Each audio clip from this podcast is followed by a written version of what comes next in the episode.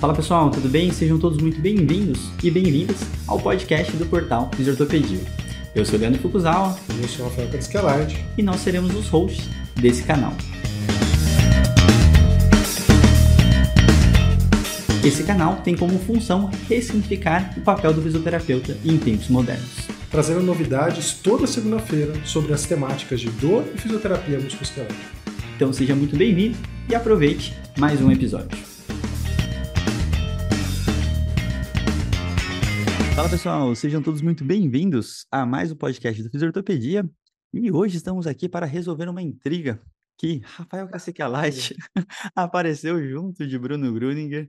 Ele era o motivo da briga, então o Rafael não estava de férias todo esse tempo, tá, gente? O pessoal tá achando que o Rafa tira férias toda nem semana, férias. todo mês. Eu nem tirei, é, ele fica falando que eu tiro férias, eu nem tirei Três férias. anos de startup, a gente nem sabe o que é férias, mas, né, a gente sempre gera uma intriga para gerar ibope, porque as pessoas gostam desses bafafá. Mas enfim, depois a gente conversa dessas fofocas. E hoje a gente está com um convidado super especial aqui, é Renan Rezende, diretamente de Minas. Renan, seja muito bem-vindo aí para falar, contribuir um pouco com o nosso podcast. É um prazer, queria agradecer primeiro o convite, né? Eu escuto vocês, acompanho vocês, então é uma honra para mim estar aqui. É, eu acho que vai ser um momento muito oportuno para a gente discutir questões relacionadas à, à variabilidade, tanto ah, no sentido da avaliação, mas também quando a gente pensa em intervenções. Muito bom, muito bom, René. E a gente tá agora, tem uns dois hosts, uns três hosts aqui, né? Vou começar pelo Bruno, tudo bom, Brunão? Tudo jóia. Fala, pessoal, tudo bem? Mais uma vez é um prazer estar aqui com vocês. É um prazer conversar com o Renan também. Valeu, Renan. É legal porque a gente acompanha né, nas redes sociais e lê as pesquisas, e eu acho que é muito, muito gostoso esse momento estar aqui olhando para ele, conversando, né? Valeu mesmo. Muito, muito honrado de participar. Valeu. E Rafa, eu te desculpo, tá? Tá tudo bem. beleza, beleza. Vamos deixar o look aberto, vamos deixar o look aberto. e Rafael Gracicalite que saiu da geladeira e voltou para o podcast. Tudo bom, Rafa? Tudo já, tudo já. Vocês podem perceber só que uh, os episódios que são de esporte, né, é normalmente onde eu tiro férias. Assim, então, só para só para deixar mais clara a categorização aí das férias. Mas tudo jóia, gente. E, e, assim, Renan, eu não quero te falar aqui, mas o convite do podcast é, é tipo Marapuca, sabe? Você aceitou, você já vê que já vai, vai, ter outros convites ao vivo, assim, provavelmente. Exato. Vai rolar aquela aquela coerção social, assim, né? Para ver se a pessoa. Vai ser um prazer. Passou do lado, tá ao vivo. Aqui a gente é, é. assim que funciona.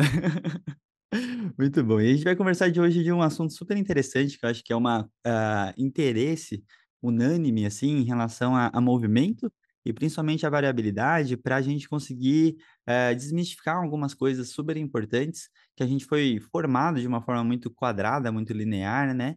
E pela linha de pesquisa que o Renan tem, a bagagem que ele tem, né, da Casa Mineira e da UFMG, tem bastante coisa bem bacana. Então, Renan, primeiramente, se apresente aí, eu acho que o Renan é uma pessoa que todo mundo que fala, fala bem dele, então, fala um pouquinho do, do teu histórico aí, até como que você chegou nesse assunto e, e o, o que, que você está atuando hoje. Então, eu sou fisioterapeuta, né, formado pela UFMG, eu tenho mestrado e doutorado em ciências da reabilitação pela, pela UFMG também, com um período sanduíche no, no Canadá. É, atualmente eu sou é, professor da UFMG, né, então professor adjunto da UFMG e atuo também no Centro de Referência Paralímpico, um dos centros de referência paralímpicos brasileiros, que é aqui na UFMG. Né? Então, estou no, no programa de pós-graduação, né, mestrado e doutorado aqui, então oriento alunos nessa nessa temática também. É, e na verdade, assim, quando a gente pensa em variabilidade de alguma forma, acho que ah, talvez o meu primeiro contato com isso foi no sentido de tentar entender movimento, né? Assim, então, como desde a graduação, quando eu comecei a fazer iniciação científica e depois também nos, né, no mestrado, no doutorado, é, entender essas questões relacionadas à variabilidade do movimento, né? Então, a gente entender a diferentes tipos de variabilidade, né? A entender que variabilidade não é um sinal de que a gente tem, deva não intervir sobre isso, essa é uma outra uhum. questão também, né? Existem dois espectros aí, porque você pode usar o argumento de que movimento é variado e por isso você todos os padrões são adequados ou tudo é possível e tudo é funcional, não é esse o caso, né? Uhum. Mas entender um pouco a, a partir do momento que você considera que o movimento é variado, quando ah, que durante a avaliação talvez você possa é, perceber né, possibilidade de intervenção ah, para talvez induzir esse padrão de movimento numa outra direção ou induzir melhora de função. Ah, então, acho que foi mais ou menos por aí. Né? As minhas pesquisas relacionadas à avaliação de movimento me obrigaram, de alguma forma, a tentar entender um pouco melhor isso. Legal, legal. E eu acho muito bacana, eu queria fazer uma pergunta um pouco mais, vou chamar de pessoal, mas é, a gente estudou, né, pela cinemática e tudo, e a gente sempre teve esse raciocínio de um lugar mais correto, né?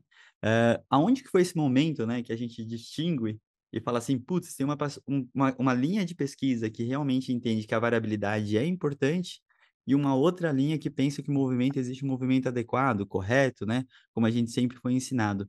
Então, onde que é esse ponto de divisão? Não sei se existe realmente essa, essa resposta, né? Mas acho que é bacana você falar um pouquinho disso para entender da onde que vem essas pesquisas, né? Qual, qual que é essa escola? Eu acho que assim, se você for pensar em linhas gerais, né, é, ter uma norma, ela dá um conforto. Então, uhum. acho que assim, se você for pensar em termos tradicionais, isso não é só relacionado a movimento, né? A gente busca referências, né? Então, se eu estou avaliando um indivíduo andando, eu quero saber assim, o que, que é o normal. Uhum. Então, eu preciso ter uma referência para eu, de alguma forma, poder identificar quanto que aquilo está alterado. Isso acontece em diferentes áreas, né? Fora da fisioterapia, você precisa de parâmetros normativos, vamos dizer assim, né? Você faz um hemograma e você tem lá, ó, isso aqui é referência, essa faixa aqui é uma referência, né? Uhum. É, mas a gente pode, inclusive, pegar o hemograma, por exemplo, como uma referência, ah, que já trabalha, por exemplo, com faixas, já é pelo menos uma evolução em relação àquele padrão típico normal em que você deveria, talvez o indivíduo deveria buscar aquilo, né? Então, uhum. o joelho deve fazer isso em tantos graus, em tal fase, o, o, né, o quadril deve fazer isso. É, então, acho que é, que é uma necessidade de conforto um pouco, né? Ah, só que a partir do momento que você começa a entender que o próprio indivíduo ele varia com ele mesmo, né? Uhum. Se a uhum. gente andar dez vezes ou se a gente fizer um movimento, por exemplo, de alcance com os braços a gente fizer 10 repetições, nós variamos entre essas repetições, então o padrão de movimento que eu uso não é exatamente o mesmo, a gente começa a entender que talvez essa, esse, esse parâmetro de referência ele tem que ser utilizado com parcimônia. Uhum. Ele dá um conforto, mas ele não é uma regra cega que eu devo seguir. Né? Uhum. E se você for pegar, por exemplo, estudos de uh, centro de pressão, deslocamento de centro de pressão, por exemplo, que é uma medida relacionada a estabilidade, né, o equilíbrio. Né? É, quando você observa, por exemplo, esses estudos com padrão de distribuição de centro de pressão de indivíduos que têm doenças neurológicas, por exemplo, que têm talvez uma menor capacidade de equilíbrio, eles permitem, por exemplo, menos deslocamento do centro de pressão deles. Uhum. A gente entenderia que talvez esses indivíduos, por serem menos estáveis, eles estariam com uma movimentação aumentada. O que os estudos mostram, por exemplo, é que não. Uhum. Esses indivíduos, na verdade, como uma forma de garantir estabilidade, eles controlam o movimento, eles reduzem, porque eles não podem se permitir oscilar demais, porque eles não têm recursos internos para lidar com perturbações, por exemplo, do centro de pressão. Né? Se você for comparar, por exemplo, indivíduos jovens e indivíduos com condições neurológicas, ah, indivíduos jovens ou indivíduos saudáveis, eles têm maiores, maior possibilidade de variação e maior possibilidade de recurso, porque eles conseguem se manter estáveis mesmo em condições mais variadas, né? E aí você uhum. começa, uai, ele está perturbando, né? Esse indivíduo aqui nos testes funcionais, ele tem maior estabilidade, ou seja, a gente desafia ele mais e ele consegue se manter estável, mas quando você vê, por exemplo, o padrão dele de, uh, de estratégias que ele usa para se manter estável, esse padrão é variado. Então, Sim. eu me mantenho estável com, usando recursos diferentes ou estratégias diferentes. Eu não sou aquela coisa, né?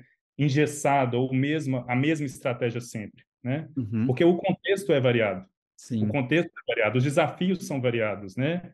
As minhas condições internas são variadas. Eu estou mais fadigado, menos fadigado. Eu estou mais atento, menos atento. A superfície é diferente. Então, essa essa possibilidade de lidar com situações diferentes, ela vem um pouu da variabilidade, né? Assim, uhum. dessa variabilidade de recurso. Legal, legal. Isso é bem importante falar, né? Porque realmente a gente. Uh, eu, sempre lembro do Lucarelli, que o Lucarelli também veio dessa questão de vir da neuro e veio para ortopedia. Eu lembro do comecinho onde falou assim, cara, eu vejo um valgo dinâmico absurdo, né? E, e um monte de gente sem dor, e agora eu estou tentando achar alguns graus aqui para saber se isso faz diferença. Então ele tava, teve um momento de adaptação até desse olhar, porque antes era muito fácil observar aquela, aquela variação e agora começou a ficar mais difícil pela, pela linha ortopédica, onde a variação de certa forma é menor comparado com esses pacientes, mas eles não deixam de ter a funcionalidade que eles precisam, né? Eu acho que isso é, é extremamente importante. E aí eu queria até é, que você tentasse listar de uma certa forma, né, os principais é, contextos ou situações que você acha que a gente aplica de forma inadequada essa questão da variabilidade, né? Desde avaliação até tratamento. Então, acho que é legal pegar, assim, o que, que são os maiores erros, vamos dizer assim, do fisioterapeuta na prática clínica. Eu, eu, vou até pegar o seu exemplo do valgo dinâmico, eu acho que talvez é, uma, é um assunto polêmico, né? E a gente pode talvez discutir um pouco em relação a isso, né? É, porque a gente tem que tomar cuidado também para não pendular no, na outra direção extrema, né? Sim, assim, então vamos claro. pegar, por exemplo, a, indivíduos, por exemplo, vamos pensar um corredor de rua que tem excesso de valgo dinâmico de joelho, ou um atleta de vôlei, por exemplo, que na hora que ele aterrissa do salto de um, de um ataque no vôlei, o joelho dele vai muito para dentro, né? É, primeira coisa é entender que a, aquele padrão de movimento ele está ocorrendo por algum motivo, uhum. né? Assim, no geral, o indivíduo ele descobre a melhor solução que ele tem para cumprir a tarefa e para reduzir gasto energético. Uhum. Né? Assim, uhum. nosso corpo busca, é uma questão de evolução, nosso corpo busca redução de gasto energético. Esse é um dos parâmetros principais. Qualquer estudo que você vai olhar de movimento, que vai entender mais ou menos o que está guiando a forma como eu estou me movendo, nós buscamos redução do gasto energético. Então, esse é um primeiro ponto. Né? Hum. Existe uma outra questão, que é um parâmetro muito relevante também, quando a gente considera principalmente o contexto da fisioterapia, que, que é a questão da dor. Então, Sim. além do gasto energético, quando dor está presente, principalmente dependendo da intensidade dela, a intensidade dessa dor ela pode mudar um pouquinho a estratégia que eu estou usando, porque eu, eu posso me movimentar diferente para reduzir dor. Mas, em linhas gerais, redução do gasto energético é um, é um ponto importante. Né? Então, voltando para a questão do valgo dinâmico de joelho, primeiro a gente precisa entender que existe um motivo naquele indivíduo que, considerando os recursos dinâmicos que ele tem, o que, são os recursos dinâmicos que ele tem? Né? As questões de mobilidade articular, as relações de rigidez tecidual entre os diferentes tecidos, entre os diferentes músculos, né? A, a, as, as, sinergias que ele tem formada ou não, né? Como que foi a exposição dele inicial para aprender aquela tarefa, por exemplo, atacar uma bola de vôlei ou correr ou algo desse tipo. É... E considerando a interação entre esses fatores, né? Função muscular, mobilidade articular, questões de alinhamento ósseo que podem ser não modificáveis, né? Então, se o pé dele é mais varo ou menos varo, se o fêmur dele tem mais antiversão do colo do fêmur, menos é, antiversão do colo do fêmur, se ele tem torção de tíbia, mais força de um grupo muscular que o outro, mais resistência, a interação desses fatores leva aquele padrão de movimento, mas ele uhum. não está saltando para atacar uma bola para na hora que ele aterrissar o joelho dele não ir para dentro. Uhum. Tá? Esse, esse, não é o parâmetro dele, ele não está preocupado uhum. com isso. Assim como ele não está preocupado com nenhum padrão de movimento, ele quer saltar o mais alto para atacar a bola uh, mas existe um motivo por trás é, do porquê que aquele joelho se movimenta daquela forma, né? E aí, quando a gente pensa, então, em termos de erros, aí eu vou pegar um, algo que eu percebo às vezes em redes sociais, assim, quando eu observo o pessoal falando de movimento, é que já que é variado, deixa ele fazer de qualquer forma. Sim. E a gente não tem que intervir, ou não, né, assim, não, não, vamos intervir sobre isso. Esse é um erro grave também, uhum. né? Porque o que, que acontece? O parâmetro que o indivíduo usa é redução do gasto energético, mas aquele sistema musculoesquelético ele vai ter uma história. Sim. Tá certo? Então, vamos pensar no valgo dinâmico de joelho, por exemplo. Nesse momento, talvez ele não é um problema, porque as capacidades daquele indivíduo estão dando conta de lidar com a demanda que aquele movimento causa, porque todo movimento causa demanda interna. Esse é um outro ponto que eu acho que a gente tem que trazer aqui, né? Assim, a gente fala, quando a gente fala de demanda, a gente sempre pensa quantas vezes que ele salta, qual é a quilometragem que ele corre, uh, né, qual que é a superfície que ele está correndo, coisas externas, né? Mas a gente precisa entender que aspectos internos do indivíduo modificam a forma como essa demanda é distribuída internamente entre os tecidos. Então, uhum. um corredor de rua, por exemplo, que corre 10 quilômetros com muito valgo dinâmico, e um outro corredor que corre 10 quilômetros com menos valgo dinâmico, a demanda é distribuída internamente de forma diferente. Uhum. Alguns tecidos vão ter que lidar mais com aquilo, outros tecidos vão ter que lidar menos. Né? Assim, então, essa demanda externa, a forma como ela é distribuída dentro do corpo, ela, ela, ela ocorre de formas distintas. Né? E a longo prazo, apesar de no momento não ser um problema, Pode ser que se a longo prazo a gente pensar, vamos pensar uma questão simples, né? Envelhecimento. Todos nós uhum. estamos envelhecendo, né?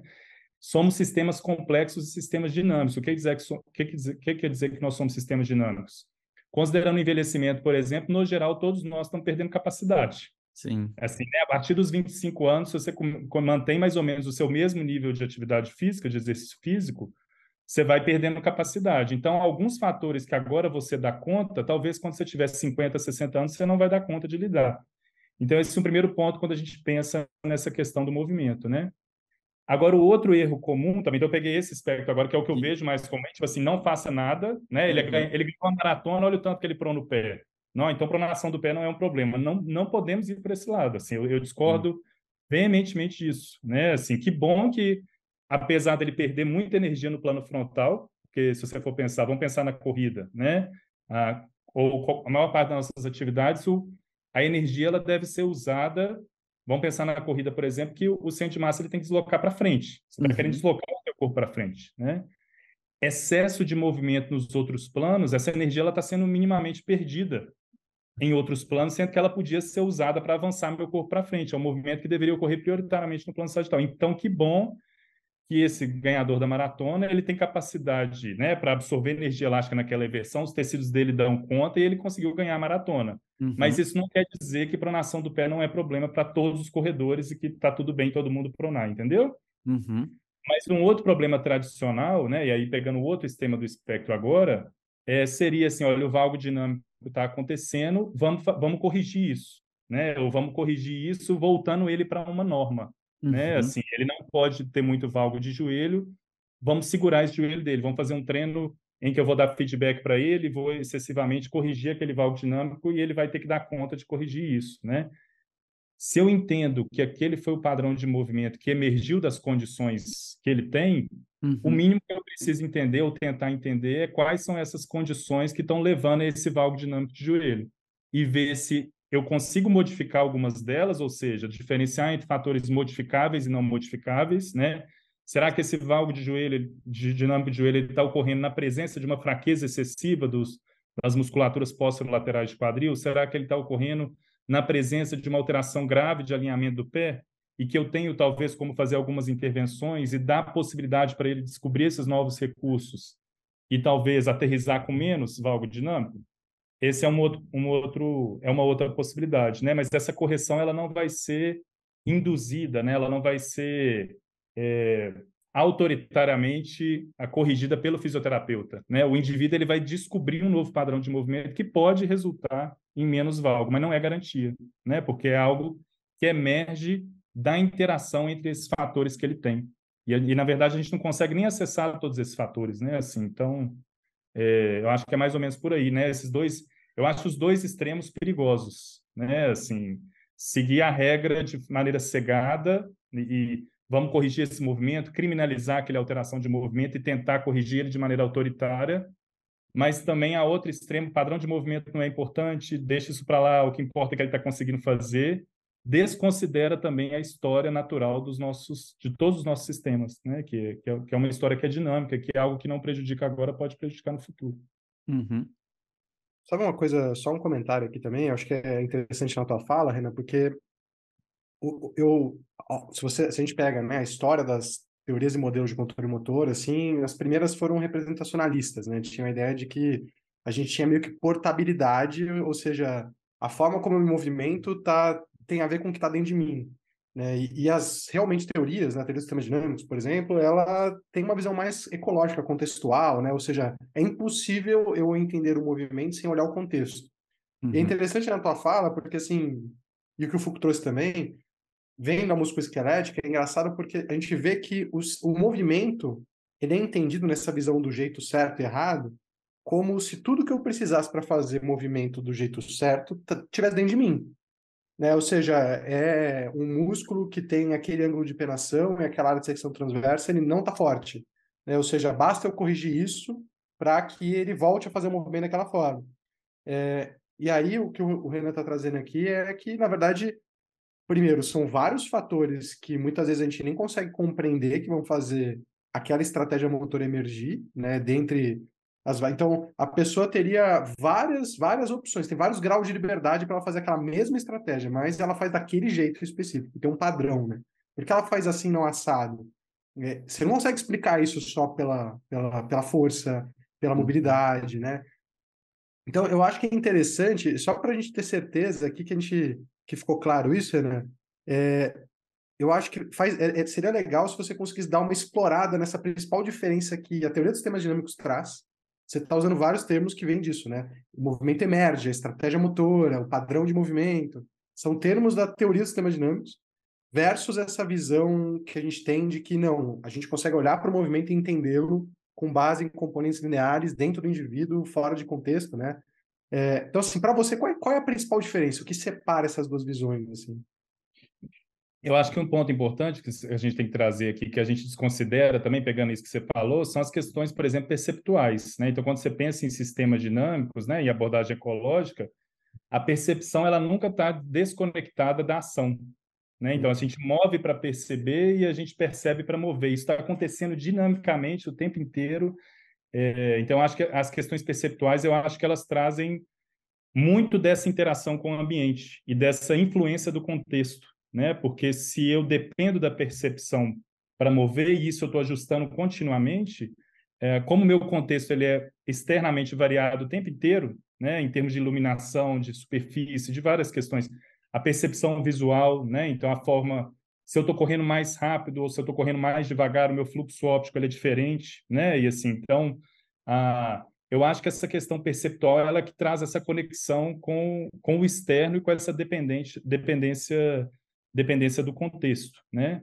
E, mas mesmo quando a gente pensa em aspectos internos, é, na verdade, eu acho que assim, quando a gente vai falar de movimento, a primeira coisa que a gente tem que pensar é a gente tem que assumir a nossa, a gente tem que ser humilde nesse processo. Eu acho que esse é o primeiro ponto. Assim, eu, eu nunca vou tentar entender movimento com, conforme, com, com afirmações muito taxativas, entende? Assim, eu sempre quando eu vou falar com meus alunos, eu falo assim, gente, quando você está tentando entender o movimento, você está você está você, você tá trabalhando numa zona cinza. Uhum. Assim, não existe, não existe, é isso, é por causa disso, o algo está acontecendo por causa disso, porque existem relações que eu, inclusive, do ponto de vista teórico, eu desconheço. Então, a gente tem que ser uhum. humilde nesse processo, assim, não dá para afirmar nada, né? a gente está trabalhando numa zona cinzenta ali, né? E mesmo muitos daqueles, daqueles fatores que eu conheço do ponto de vista teórico, eu não tenho como acessar clinicamente, ou mesmo em laboratório de pesquisa né? Assim, eu, eu falar como é que é a relação, estou pensando agora em aspectos internos, né? Como é que é a relação de rigidez entre os músculos da coxa e, e, uh, e, e da pelve, uh, como é que é a relação, por exemplo, entre tecidos que cruzam diferentes planos de movimento. Eu acho que é uma outra questão que a gente desconsidera muito, né? Se a gente for pegar uh, também para trazer conforto para a gente, a gente define movimento em três planos. Uhum. E do ponto de vista didático, a gente faz isso, né? A gente fala, olha, tem os movimentos que acontecem no plano sagital, tem os movimentos que acontecem no plano frontal, tem os movimentos que acontecem no plano transverso. Isso dá conforto. Só que na vida real isso não existe. Não existe nenhum movimento que acontece independente em um plano. E isso traz dificuldade, traz complexidade. Na hora que eu começo a entender que se o meu quadril roda para dentro, eu estou mudando função do quadríceps, uhum. porque eu estou jogando, por exemplo, as, o, vasto medial ele está saindo talvez da possibilidade dele de controlar excentricamente o joelho, o vasto lateral está atuando mais, isso começa a trazer dificuldade. Eu estou trazendo uma alteração de movimento de um outro plano para né, assim, e, e, e, o movimento ele é o tempo inteiro tridimensional, ele está acontecendo sempre em três planos, né? A gente está sempre ah, e isso traz dificuldade, né? É, e aí quando vai para essa questão do contexto, né, que eu acho que é essa questão ah, que você trouxe aí um pouco, talvez, dessas duas abordagens, né, em que eu talvez teria padrões internos que eles seriam simplesmente expressados para fora e eu movimentaria de uma certa forma, entre algo que acontece nessa interação dinâmica da minha relação com o contexto. Né? É, eu acho que o caminho é entender também essas, essas questões perceptuais. Né? E aí, ah, vamos, vamos pegar eu vou pegar até um exemplo de um estudo assim que saiu recentemente, foi sobre efeito de palmilha, para outro assunto complexo, né? mas sobre, sobre padrão de movimento, podem falar da lesão logo. Mas, por exemplo, a mesma palmilha, se a gente for pensar, quando a gente pensa em termos de contexto e diferentes tarefas, né? Foi um estudo, inclusive, de um, de um colega meu aqui do interior de Minas. É, a mesma palmilha para o indivíduo, quando ele está andando, quando ele está subindo ou descendo escada, escada causa movimentos completamente antagônicos. A mesma palmilha, né? Assim, quando ele está uhum. andando, ela reduz, por exemplo, movimentos do pé, no, em termos de pronação, e quando ele está descendo escada, ela leva ele a, a pronar mais. Então, é o mesmo indivíduo com a mesma palmilha, tarefas diferentes, tendo, tendo efeitos completamente distintos, né? Então, assim, vai, vai trazendo dificuldade, né? Assim, eu, em termos de entendimento, por exemplo, do contexto, eu preciso entender minimamente qual é a tarefa que o indivíduo está fazendo, né? E aí, quando a gente vai para desempenho funcional, é, às vezes a forma como a gente avalia, ela é uma forma um pouco mais padronizada, né? Vamos pensar assim, avaliação de marcha, avaliação do ritmo escapulomeral, né? Não, e são super importantes, são super importantes, devem continuar sendo realizadas, elas trazem informações relevantes, né? Mas na hora que esse indivíduo está andando na rua, está andando no, no, na, na, casa dele, está andando calçado, descalço, na hora que ele está levando o braço para fazer outras coisas, a complexidade aumenta muito. Então, eu acho que a, a, a nossa avaliação, ela, ela, ela às vezes, ela, ela, ela tem essa carência mesmo, assim, né? A gente precisa entender a limitação dela, porque ela é sempre dependente do contexto. E aí, quando a gente fala contexto, a gente pode extrapolar para outras variáveis, né? Ah, questões psicológicas, questões cognitivas do indivíduo, né? A gente, a, a gente fez um estudo recente agora, né? Que foi com o Ricardo Vidal, no mestrado dele. Uhum. Ah, e aí era após é, atletas que tiveram lesão de LCA, e aí no momento de retorno ao esporte, a gente é, fez testes físicos, né, para ver se, com base naqueles testes físicos, eles estariam aptos a retornar ou não ao esporte, então teste de salto, teste que envolviam mudança de direção, e avaliamos também a percepção deles se eles estavam prontos para retornar ou não. Uhum. Porque tradicionalmente a literatura falava assim, olha, não, não bate, tem atleta que fala que está pronto para voltar e nos testes físicos ele não está bom. E tem atleta que fala que não está bom para voltar e nos testes físicos eles falam que, já está bom, né? Então não existia muito essa consistência. Assim. É... E aí o que, que a gente viu? O dele a gente fez testes que envolviam um pouco mais mudança de direção, a gente tra tentava trazer esses testes um pouco mais para a demanda real do, do, vamos pensar, por exemplo, jogador de futebol, né? Então, assim, a perturbação ser externa, então ele está correndo e aí a, a, direção que ele tinha que mudar era informada só na hora, né? Uma, uma, uma perturbação imprevisível, ao invés dele vir correndo e com mudança de direção já previsível. E aí o que a gente viu é que, na verdade, essas questões, esses, esse desempenho no teste físico, com o teste físico mais fe, feito, mais próximo da demanda dele na realidade, bateu muito com a percepção dele de retorno ao esporte ou não. Legal. Né? Ou seja, então a percepção dele de estar pronto ou não, quando o teste foi feito com uma demanda mais próxima da realidade dele, teve uma relação maior. Uhum. Então mostra um pouco como que, talvez às vezes as formas como a gente avalia, elas elas levam a gente a tirar conclusões que às vezes não são tão adequadas pela limitação da avaliação que vai continuar acontecendo. Ela tem muitos pontos positivos, mas é, eu acho que é entender essa e ser mais humilde nesse processo, né? Assim, de que a uhum. gente tem limitações, como toda área tem, né? Sim. Assim, do ponto de vista teórico e do ponto de vista técnico, de acessar essas essas variáveis. Sim, é muito interessante até... sua fala. Perdão, pode falar, Bruno. Foi mal. É, até que indo nessa linha do que o Renan acabou de falar, né? Se a gente observar por exemplo, o primeiro estudo que eu, que eu me lembro, assim, de ter contato com esse tipo de assunto foi um estudo da saúde de trabalhador era um estudo de 1997, e ele observava o trabalhador em uma situação sem fadiga, depois uma situação com fadiga, em um único plano de movimento, e aí ele fazia uma, uma relação de que o trabalhador com mais fadiga, ele mudava a estratégia de movimento dele, acabava utilizando mais coluna do que membro, é, do que os membros inferiores, né?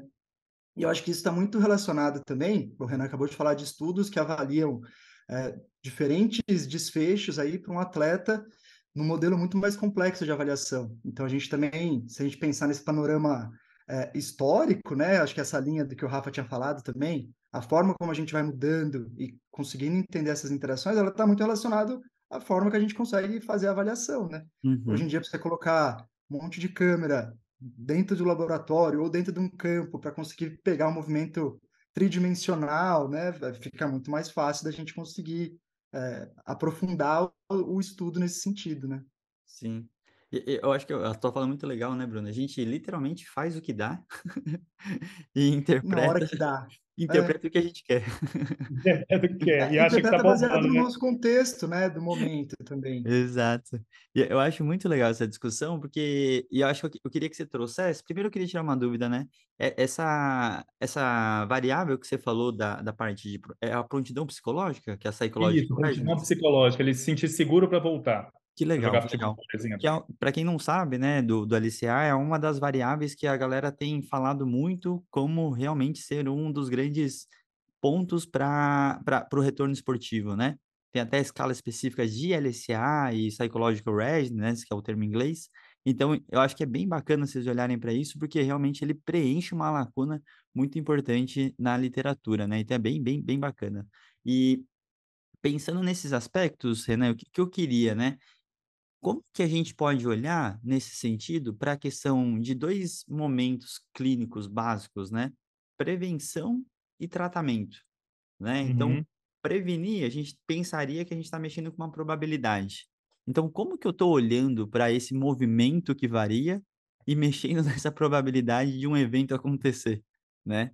Então, eu queria entender um pouquinho desse teu lado, como que você enxerga isso hoje? É, eu acho que assim, quando a gente fala de prevenção, eu sempre falo com meus alunos quando a gente vai discutir isso, é igual falar de previsão de chuva, né? Uhum. Assim, vai chover ou não. Ninguém, nenhum meteorologista fala assim, ó, vai cair tantas gotas d'água meio-dia, né? Sim. Você trabalha numa zona cinzenta. Pode acontecer, pode não acontecer. Considerando esses fatores, ah, existe talvez uma chance grande, dependendo de como eles forem interagindo, que possa ocorrer lesão, né? Mas quando a gente pensa em prevenção, se a gente for olhar tradicionalmente, o que que, o, que, que a literatura e o que, que talvez a gente fazia muito, né? A gente avalia aquele indivíduo num momento, então a gente faz uma, por exemplo, uma avaliação pré-temporada, vamos pensar em lesão no esporte, né? Faz uma avaliação pré-temporada, pensa talvez nas demandas daquele esporte e avalia talvez capacidades que estão relacionadas com o desempenho daquele esporte e com base nessa avaliação nesse momento, a gente tenta falar assim, olha, ele vai, ele tem maior chance de lesionar ou não ao longo de 12 meses. Né? Esse é um erro grave. Porque, como somos sistemas dinâmicos, ah, significa que essas variáveis que eu avaliei inicialmente, elas vão modificando ao longo do tempo e a interação delas vai modificando ao longo do tempo. Então, um primeiro, um segundo, assim, um primeiro coisa que a gente tem que falar quando a gente está falando de prevenção é que a gente deveria ter possibilidade de avaliar mais vezes ou acompanhar esse indivíduo constantemente essa avaliação ela deveria ser constante, né? Então ela não pode ser uma avaliação só em um ponto de tempo. Então esse, essa avaliação no momento, né? Ela não é capaz de predizer ah, algo que vai acontecer ao longo do tempo, porque essa mudança é dinâmica. Então quando a gente pensa em prevenção, a gente deveria pensar em formas de avaliação que são formas de avaliação que eu consiga fazer mais vezes, uhum. ou que eu consiga acessar aquele indivíduo uh, de maneira mais constante, né? Então já dificulta um pouco, porque assim não vai dar para eu ficar avaliando força de tudo, não vai dar para ficar avaliando, vamos pensar em variáveis tradicionalmente, não vai, ficar, vai dar para eu ficar avaliando rigidez de tudo, mobilidade, função neural. Então, teoricamente, eu deveria achar parâmetros que talvez me falem um pouco mais sobre o comportamento global daquele indivíduo, para eu entender ele em relação a ele, como que ele está mudando dinamicamente, né? Então, quando a gente pensa em prevenção, é lógico que parâmetros externos são importantes. Eu entender mais ou menos como que é o padrão de jogadores de futebol no geral, né? Mas mais importante do que isso é entender o indivíduo com ele mesmo ao longo do tempo. Uhum. E essa é uma mudança de perspectiva. Total. Porque eu preciso entender o que, que é o normal dele. Uhum. E eu entender como que ele está mudando ao longo do tempo, eu falar assim, olha, está indo numa direção estranha aqui, vamos segurar. Entende? Uhum. A, a, prevenção ela, ela, ela, ela, é um monitoramento, ela é uma vigilância. Ela não é algo que eu vou avaliar aqui e vou falar assim, ó, vai lesionar ou não. Eu estou acompanhando ele com ele mesmo. E aí eu estou vendo assim, olha, semana passada ele estava com uma determinada... O, a, o, padrão de variação dele é mais ou menos esse aqui, nessa variável. Vou pegar um, um exemplo prático aqui, a altura que ele salta. A altura que eles vão pegar um teste global, eu pego a altura do salto e eu vou acompanhando toda semana qual a altura que ele está saltando dentro desse padrão de variação dele, eu comecei a perceber que ele está oscilando muito afora, é um sinal de alerta. Ele está tendo uma perturbação da capacidade, eu preciso entender melhor ele. Então, talvez naquela semana, vamos dar uma segurada um pouco na intensidade ou no volume de treinamento. Então, ele é um uhum. ajuste fino. Prevenção não é eu vou uh, fazer um monte de estratégias aqui no início e achar que isso vai resolver a longo prazo. Ela é um ajuste contínuo. Uhum. Não existe prevenção sem um ajuste contínuo. E para isso eu preciso acessar continuamente. E, e para isso eu preciso simplificar a avaliação, né? Uhum. Mas ainda assim é difícil, porque se eu preciso avaliar várias vezes, eu preciso, essa avaliação precisa ser rápida, ela precisa ser simples e ela precisa acessar algo que seja relevante. Sim. Não pode, não é qualquer variável. Sim. Porque é uma variável que a gente chama que é uma variável de ordem mais alta, porque ela representa essa interação entre os diferentes parâmetros. Ela não é a força do quadríceps, ela não é a força do, do glúteo, ela não é a mobilidade do tornozelo, ela não é alinhamento do pé. Uhum. Ela é algo que eu vou capturar um parâmetro de ordem mais alto, que a gente fala, né, em, em sistemas dinâmicos. E aí ela vai me falar um pouco mais sobre essa, esse desempenho do indivíduo. E aí, quando eu começo a acompanhar ele longitudinalmente, primeiro, eu tenho um parâmetro normativo que é específico do indivíduo, uhum. ele não é baseado em outras pessoas. É lógico que a gente precisa ter uma noção desse indivíduo em relação aos outros para mudar a longo prazo. Mas mais importante é ele em relação a ele mesmo, né? É, uhum. É, e aí eu consigo ir ajustando dinamicamente as minhas ações, é a ação da equipe de saúde, ou, né, dos treinadores, em relação a esse o indivíduo com ele mesmo, né? Então, eu acho que essa é uma, uma questão importante para prevenção, né? Agora, quando a gente pensa em reabilitação, foi a sua outra. Olha, deixa eu só, só fazer um comentário. Só prevenção dá, dá para fazer um ah. podcast inteiro é. aqui. Mas assim, é interessante a tua fala, porque isso vai muito na linha do que hoje a gente vê em tecnologia, né, em saúde, que é os conceitos de small data e, e medicina de precisão, né? Porque o Big Data surgiu com a, com a ideia de a gente poder, com base em uma quantidade grande, gigante de dados, é, ter algum nível de previsibilidade de um indivíduo num dado momento. Né? Então, assim, porque eu tenho uma quantidade enorme de dados de pessoas parecidas com aquela pessoa, eu consigo ter algum nível de previsibilidade daquela pessoa naquele momento, mas, de novo, é uma predição. Uhum. E o uhum. conceito de small data tem surgido porque essa perspectiva tem mudado também em outros aspectos na prevenção. Né? Então, hoje, a, com tecnologia, wearables, IoT, e a gente conseguir coletar informações omnichannel das pessoas né, de vários canais ao mesmo tempo, permite com que a gente faça justamente talvez isso que você está propondo, que é eu ter muitos dados da mesma pessoa ao longo do tempo, e com base nisso eu conseguir fazer predições específicas sobre ela. Uhum. É, então, é muito interessante, né? Porque talvez hoje aplicar sistemas complexos na prática envolve achar uma variável proxy e acompanhar ela, porque não, não é viável fazer diferente.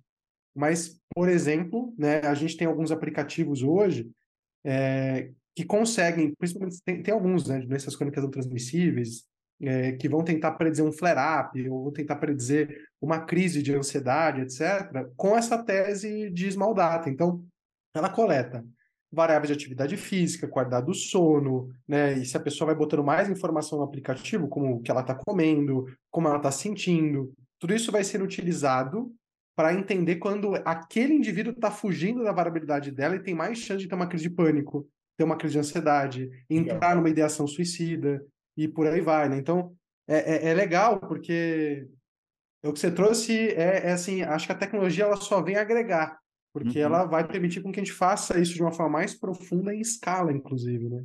Uhum. Perfeito. Perfeito.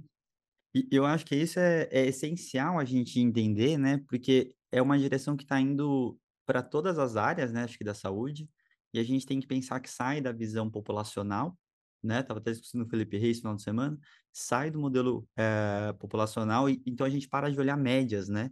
Que eu acho que é como a gente interpreta artigo científico. A gente pega, olha a média e vê se está dentro da média, né? E aí essa questão, até para entender qual é o, o, a amplitude, o range de normalidade, né?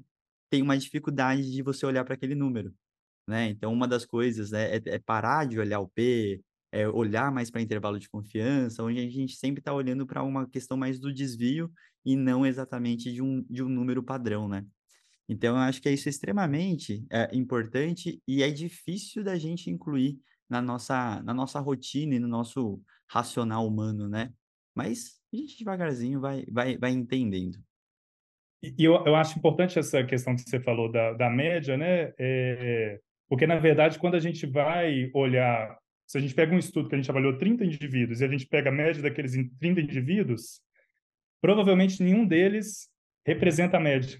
Se você uhum. pegar o, o padrão de movimento de cada um deles, nenhum deles bate com a média.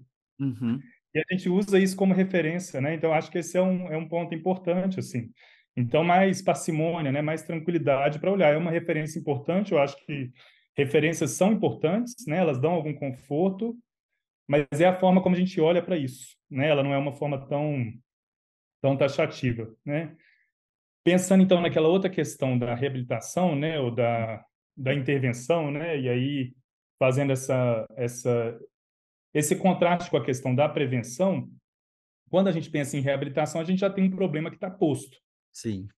Assim, esse é o primeiro. É, então, isso já muda um pouco a forma como a gente vai olhar para aquilo ali, né? Considerando essas interações que o indivíduo tem, considerando a interação dele com o ambiente, a capacidade dele, de alguma forma a solução que ele está usando não está dando certo, né? Assim, ou porque ele está com dor, ou porque ele está com dor e piora da função, né? E está com alguma restrição na participação, mas ele está com alguma esse aqui, a, as estratégias que ele está usando não estão dando certo para ele ser funcional e sem sintomas. Uhum. Aí a nossa abordagem é uma abordagem, talvez, que ela pode ser um pouco mais incisiva em termos de tentar entender o problema ali. Né? Assim, eu posso, ah, durante a avaliação, como eu tenho um problema posto, a partir desse problema, dessa dor nesse local ou dessa, dessa piora da função, eu vou tentando entender ali como que talvez esses recursos dinâmicos dele estão interagindo de forma que não estão não dando uma solução adequada para ele a longo prazo, com essa interação em relação ao ambiente, né? Mas é entender que essa minha intervenção ela não pode ser só focada no indivíduo, né? Porque se eu tenho um desequilíbrio entre a capacidade dele e o que ele é capaz e o que ele está fazendo, provavelmente eu vou ter que, eu vou precisar de ajuste nas duas coisas, né? Não necessariamente a longo prazo, mas eu vou ter que sempre olhar aquilo que ele faz, eu vou ter que ajustar talvez o quanto ele faz, a intensidade que ele faz, é, mas também entender como que eu posso ajudar ele a modificar alguns recursos internos dele para ele descobrir uma outra solução a longo prazo e ele não é, e ele não voltar a ter esse problema ou esse problema é, ser resolvido, né? Hum. E aí pega um ponto muito importante, né? Que ah, quando a gente pensa em termos de reabilitação, eu sempre, e aí eu sempre falo isso com meus alunos quando a gente vai discutir isso, né? Se a gente não começar a atuar mais como um, um guia dos pacientes no sentido de mudança de padrão de hábitos, uhum. né? E a gente achar que o que a gente faz com ele duas vezes por semana durante dois, três encontros vai resolver um problema que acontece ao longo de 24 horas durante uhum. sete dias da semana e a gente colocar a nossa viseira e ficar só ali fazendo aquelas intervenções isoladas e achando que isso vai resolver o problema, e não melhorar as nossas habilidades de influenciar positivamente uma pessoa mudar comportamento, a gente vai continuar tendo problema, né? Assim, a gente vai ter que continuar tendo pouco sucesso, ou a gente vai continuar tendo sucesso só a curto prazo, esse indivíduo tem recidiva depois. Uhum. Então, acho que essa é uma mudança de olhar quando a gente pensa em reabilitação, né? Assim, a gente precisa entender que a, a gente precisa, nessa interação com o paciente, uh, ajudar ele a mudar padrões de uso, mudar hábitos, porque é isso que vai resolver, resultar em sucesso a longo prazo. Uhum. Né? Então, é importantíssimo o que eu faço do ponto de vista técnico específico, isso continua sendo muito importante, mas a gente precisa melhorar as nossas habilidades de... Ah, existe ciência por trás disso. Uhum. Né? Existe ciência sobre o padrão de mudança de comportamento, existe ciência por trás, né? Como é que eu, quanto tempo que eu demoro para mudar um hábito? Como uhum. é que eu uhum. posso induzir uma outra pessoa, dependendo do perfil psicológico dela, a, a, mudar hábito ou não, né? E a gente precisa consumir mais isso, né? uhum. né? São, nós somos profissionais de saúde, a gente não é formado na graduação para isso, né? Não somos psicólogos e vamos continuar não sendo, mas a gente precisa entender como que isso influencia na nossa atuação, né? Sim. E aí eu acho que essa é uma questão. E aí, só para complementar outra coisa, Bruno, rapidão, é que eu acho quando a gente está falando dessas questões de entender movimento e relação entre diferentes fatores e o padrão de movimento, uma, um ponto a favor da nossa profissão e que é muito rico é que a gente tem acesso ao indivíduo mais vezes. Uhum. Isso dá uma riqueza muito grande, por quê? Porque eu consigo avaliar ele inicialmente, mas a avaliação é contínua. Sim. E eu consigo avaliar os efeitos de diferenças, diferentes modificações que eu faço sobre aquele padrão de movimento, inclusive a longo prazo. Uhum. Eu vou ajustando um pouquinho a minha avaliação. Porque se eu achava que algum fator estava pesando muito e eu percebo que eu modifico ele ele não está pesando, eu consigo ajustar. Então, a gente também não precisa ser tão ansioso em ter todas as respostas num primeiro encontro, no, no, em dois encontros. Ele é um ajuste fino e a nossa profissão permite isso, porque você tem acesso, na maioria das vezes, àquele paciente por mais tempo. Né? Então, eu não preciso ter certeza do que está acontecendo em uma avaliação no primeiro dia. Eu vou avaliar, eu vou entendendo algumas coisas, e aí ele vai modificando algumas coisas, eu vou vendo como é que ele vai reagindo a certas modificações, e isso vai me dando informação. E aí eu vou entendendo, eu vou montando aquele quebra-cabeça melhor. Né? Melhorou dor, mas não mudou padrão de movimento. Uhum. Né? Melhorou padrão de movimento, mas não mudou dor. Ganhou força, mas não mudou movimento. Né? Uhum. Né? Mudou a mobilidade, mas não mudou o movimento. Eu vou entendendo. E eu vou me melhorando também como profissional. Eu vou criando um banco de dados internos, eu vou aprendendo mais, né? Isso faz parte da quando a gente fala de ter prática clínica, né? É, prática clínica vem dessa dessa atuação reflexiva e é isso que vai vai vai vai criando casca, né? E vai dando entendimento do processo. Então acho que é, a gente também não precisa ser tão ansioso, né, em ter todas as respostas, porque a gente consegue ver respostas a manipulações. E isso é muito rico. Uhum. Porque eu consigo modificar algumas variáveis e ver o efeito delas, e aí isso me dá mais entendimento do que eu só observar, sem, sem, sem manipular. A gente tem a possibilidade de ver, causar, né, manipular aquele sistema e ver o que, que acontece. Isso me dá informação rica. Sim. Pode falar, Bruno. O, não, a gente está falando então, né, que a gente tem esses fatores internos, né, vamos dizer assim, a anatomia, a fisiologia, que são coisas que a gente tenta avaliar, né, com essa perspectiva da variabilidade motora, é, mas a gente também tem, a gente também tem que ficar atento e tentar intervir em comportamento, em atitudes cognitivas, né? É, é legal da gente perceber a complexidade acontecendo, né, no, no dia a dia, assim. E uma pergunta, Ana, a gente, você estava fazendo, falando na prevenção, né, da, da forma da gente conseguir conduzir e conseguir avaliar constantemente. Quando a gente está num ambiente fechado, num ambiente esportivo, por exemplo, de um clube, beleza, a gente tem um atleta ali à nossa disposição. É, por mais que a gente não saiba exatamente quais variáveis a gente pode quantificar sempre, né, ainda, é, a gente consegue fazer isso, né? Normalmente a gente tem esse respaldo. Na clínica, no dia a dia, nesse paciente que você estava falando aí, por exemplo, duas vezes na semana, como, o que, para onde que a gente pode olhar, o que, que a gente pode pensar com ele? Eu, eu acho que uma questão, assim, as, as avaliações elas estão ficando cada vez também, se eu pensar em termos de padrão de movimento, né? Você tem aplicativo de celular, por exemplo, hoje em dia que você consegue, o indivíduo filma, ele mesmo ah, consegue, né? O próprio, ah, o próprio equipamento já rastreia e dá ângulos, né? Ou medidas, por exemplo, mais de capacidade. Mas quando a gente percebe, quando a gente entra, talvez, nessa questão do indivíduo, de coisas que talvez inclusive ele mesmo pode acessar a, a percepção dele ou ele, a gente acessar essas essas variáveis em relação a ele, é que apesar de ainda faltar ciência em relação a isso, mas muitas vezes existe sim uma associação entre a forma como, como o indivíduo se percebe em termos de capacidade e a forma como ele desempenha. Uhum. Então, assim, os questionários, perguntas que a gente faz simples, mas eles feitos de maneira mais constante, e, e, e, principalmente esses dados sendo arquivados e sendo usados como séries temporais para ver como é que é o padrão ao longo do tempo, né? É, então, escala simples, por exemplo, como é que é, como é que ele está se percebendo em termos de fadiga, né? O, a, vocês falaram, por exemplo, da questão do sono, né? Mas esse acompanhamento longitudinal, às vezes o próprio indivíduo não conhece o padrão dele, né? uhum. né? Assim, quando eu acordo de manhã, como é que é a minha sensação de disposição? Se eu começo a rastrear isso, eu vou começando a entender certos comportamentos, né? Tem fase do ano que eu estou melhor, tem fase do ano que eu estou pior. E isso não está completamente desconectado de questões físicas, né? A gente acha que essas coisas estão completamente desconectadas. É um corpo só, né? Assim, apesar a gente pode ir para questões inclusive espirituais aqui, extrapolar, né? mas assim existem leis naturais que guiam a natureza, né? E que é, ah, então, existe uma relação ali. Né? Então, por exemplo, quando a gente pega na sua pergunta especificamente pacientes na clínica, primeiro, existem formas de avaliação, a pandemia, inclusive, trouxe muito isso, a gente se obrigou a ter que avaliar a distância, existem limitações, né? mas, assim, de alguma forma, a gente teve que, que adaptar várias avaliações que a gente faz para algo à distância e para algo que o indivíduo tenha que participar mais. Né? Uhum. É, e aí, quando a gente pensa nessa questão do indivíduo participar mais, linkando com aquela questão de mudança de comportamento, ela traz um outro ponto muito importante, porque ele começa a ser mais ativo no processo.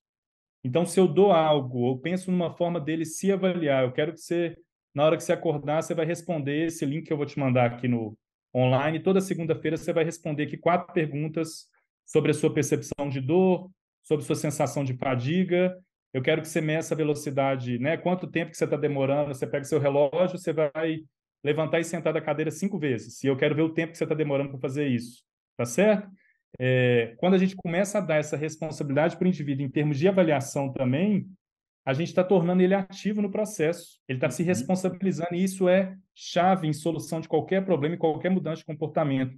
A gente tira essa visão paternalista de que eu vou lá no fisioterapeuta e ele sabe me avaliar, ele vai botar a uhum. mão em mim, ele vai, né? E é importantíssimo botar a mão em várias questões, mas a gente precisa trazer o, o paciente para o processo e para ele deixar de ser paciente, né? E começar a ser a, a solucionar os problemas dele. E a avaliação traz isso, né? uhum. né? Na hora que ele sabe, olha, toda segunda-feira eu tenho que ir lá e responder. Eu vou medir hoje quanto tempo que eu estou demorando para sentar e levantar de uma cadeira cinco vezes o mais rápido que eu puder. Ele mesmo vai ficar curioso. Ele uhum. vai falar, uhum. semana passada eu consegui mais. Ele começa a estabelecer uma competição com ele mesmo. E essa avaliação começa a funcionar, inclusive, como intervenção. Uma coisa não está desconectada da outra. Né? A avaliação está linkada com a intervenção, porque quando ele está se avaliando, ele também está fazendo o exercício ali de sentar e levantar cinco vezes, ele está se monitorando, ele fica curioso, né? Então a gente vai para um outro lugar, a gente estimula ele a participar mais desse processo, né? E aí quando você está falando, inclusive, dessas, vou pegar só um link do que você falou dessa questão é, cognitiva, né? Que teve um estudo que eles fizeram, esse não foi a gente que fez, não. Que eles, que, é, que eles manipularam, eles, eles levaram os, os atletas à fadiga cognitiva e viram o efeito disso sobre desempenho em testes físicos. E tem um efeito. Então, por exemplo, se você vai praticar esporte depois de você ter trabalhado o dia inteiro, provavelmente o seu desempenho, lógico, tem outras questões que influenciam, tá certo? Assim, às vezes você é, você é mais noturno. Às vezes, seu, né, no seu ciclo lá biológico, você, à noite você está com mais disposição, isso... Mas é uma percepção nossa mesmo, né? Trabalhei o dia inteiro, trabalho cognitivo, fiquei o dia inteiro corrigindo texto ruim de aluno de, de mestrado e doutorado, estou aqui o dia inteiro cognitivamente. Isso tem influência na sua capacidade física, tá é, certo? Existe ciência por trás disso, então não está desconectado, né? E eu acho que isso é, é importante a gente entender isso. Por exemplo, quando a gente pensa no atleta amador, Uhum. A maior parte dos fisioterapeutas que lidam no esporte não lidam com atleta de elite lá do Cruzeiro, do Atlético, né? A maioria está lidando com corredor de rua, com crossfiteiro, com o pessoal que está querendo fazer, né? Correr no final. É atleta amador e eles têm outros tipos de demanda, é uma demanda inclusive mais variada. Um atleta de elite ele, ele tem uma demanda muito alta, mas ele tem a melhor equipe por trás dele, ele tem uma equipe interdisciplinar, é controlado o que ele come, a hora que ele vai dormir, ele está todo cercado. Né? Uhum. Quando a gente pensa, por exemplo, em termos de lesões, né? o Everett, inclusive, trouxe esse estudo na, na, na semana passada aqui. É, se você for pensar em termos de por horas praticadas, a, o número de lesão, por exemplo, de corredores que são iniciantes ou são tidos como amador é mil, muito maior do que um corredor, por exemplo, que corre para elite, competição, né? Porque pelo tempo que ele pratica corrida, o corredor amador ele tem muito mais lesão, né? Então a gente precisa quando a gente está lidando com essas variáveis, né, comportamentais, cognitivas e físicas, entender que elas não estão em caixinhas completamente desconectadas, né? A gente fala de interação muito, a gente já evoluiu muito entender a interação entre parâmetros físicos. Então a Sim. gente entende a interação entre mobilidade, função muscular, e quando às vezes eu vou dando meus exemplos, eles inclusive ficam mais presos nisso um pouco, né? uhum. né? Mas porque a minha formação talvez foi mais nisso como fisioterapeuta. Mas a interação ela é inclusive entre outras questões, né, comportamentais, cognitivas, né, e isso aí tá, faz parte do processo. É, isso é muito interessante, né, porque quando você tem uma frequência de uma atividade, de performance em especial, né, a gente tem uma variabilidade e a gente às vezes só fala, nossa, esse dia não foi bom, né? então a gente simplifica de uma forma do tipo, não era hoje, né? Mas a gente não estava bem, né? Exato, porque a gente não mensura de uma forma padronizada, é literalmente uma percepção. Então você fala do dia bom, do dia ruim, e aí você fica torcendo para o dia do jogo ou da competição ser o dia bom, né? Dá certo, né? Exato. E a, e a grande questão é que você precisa elevar a sua, a sua média, entre aspas, né? Seu padrão médio, para literalmente que no, no, na performance ser o, o melhor dia, mesmo num dia não tão bom, né? Ainda sai um resultado interessante, que é a questão da competição. Então, tem várias questões e muitas mudanças para olhar o movimento, né? Renan, infelizmente a gente está indo para os momentos finais, mas fica tranquilo para fechar o assunto, porque esse assunto é longo, né? É, eu queria que você desse uma palavra final, principalmente para onde quem está interessado em pesquisa, o que vocês têm pesquisado, né? Qual que é essas próximas direções que você acha que em relação a movimento a gente precisa olhar? Então, fica, fica à vontade aí, que eu acho que é um momento bem bacana aí de aprofundar o, o futuro, vamos dizer assim.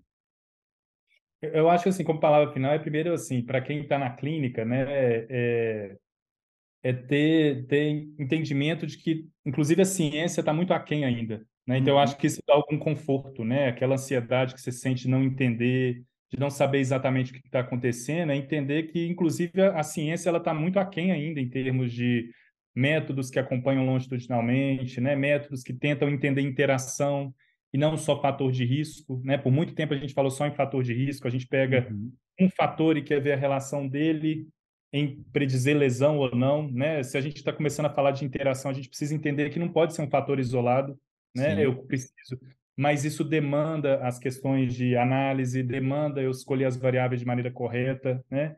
É, mas do ponto, de, então, primeiro tranquilidade, eu acho talvez para quem está na clínica é, em termos de a, saber que está todo mundo passando pela mesma coisa. Essa dificuldade ela existe, porque o movimento é complexo, é difícil entender mesmo, né? Uhum.